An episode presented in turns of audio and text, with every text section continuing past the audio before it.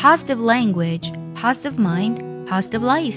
积极的语言塑造积极的思维，积极的思维塑造积极的人生。欢迎来到卡卡课堂，Welcome to Jessica's Class Online。This is Jessica。生命中的很多美好呢，其实常常被我们所忽视。当我们看到下雨的时候呢，可能会看到的是阴霾的天气，心情可能会随之低落。但我没有注意到的是呢，很多植物呢，正是在这一场雨当中呢，慢慢的复苏，慢慢的复活，迸发出生命的活力。生命的美好全都是在琐碎的细节当中。只要你仔细观察，你会发现，美好的事物呢，总是散发着耀眼的光芒，闪亮登场。今天我们来分享一篇英语美文，《The Goodness of Life》，生命的美好。接下来我们来完整听一下这篇文章。想要专项练习呢，并且和小伙伴们一起在群里打卡学习，可以加入早餐英语的会员课程。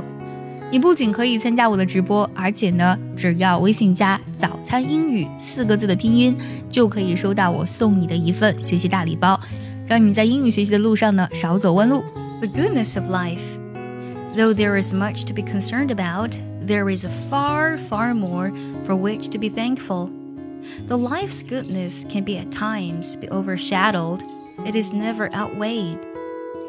For every single act that is senselessly destructive, there are thousands more small, quiet acts of love, kindness, and compassion. For every person who seeks to hurt, there are many, many more who devote their lives to helping and to healing. There is goodness to life that cannot be denied in the most magnificent vistas and in the smallest details, look closely, for that goodness always comes shining through.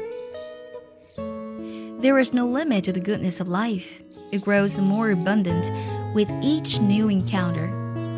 The more you experience and appreciate the goodness of life, the more there is to be lived. Even when the cold winds blow and the world seems to be covered in foggy shadows, the goodness of life lives on. Open your eyes, open your heart, and you will see that goodness is everywhere. Though the goodness of life seems at times to suffer setbacks, it always endures. For in the darkest moment, it becomes vividly clear that life is a priceless treasure, and so the goodness of life is made even stronger by the very things that would oppose it time and time again, when you feared it was gone forever, you found that the goodness of life was really only a moment away. Around the next corner, inside every moment, the goodness of life is there to surprise and delight you.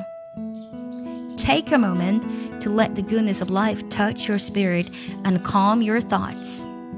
Then share your good fortune with another for the goodness of life grows more and more magnificent each time it is given away. Though the problems constantly scream for attention and the conflicts appear to rage ever stronger, the goodness of life grows stronger still. Quietly, peacefully, with more purpose and meaning than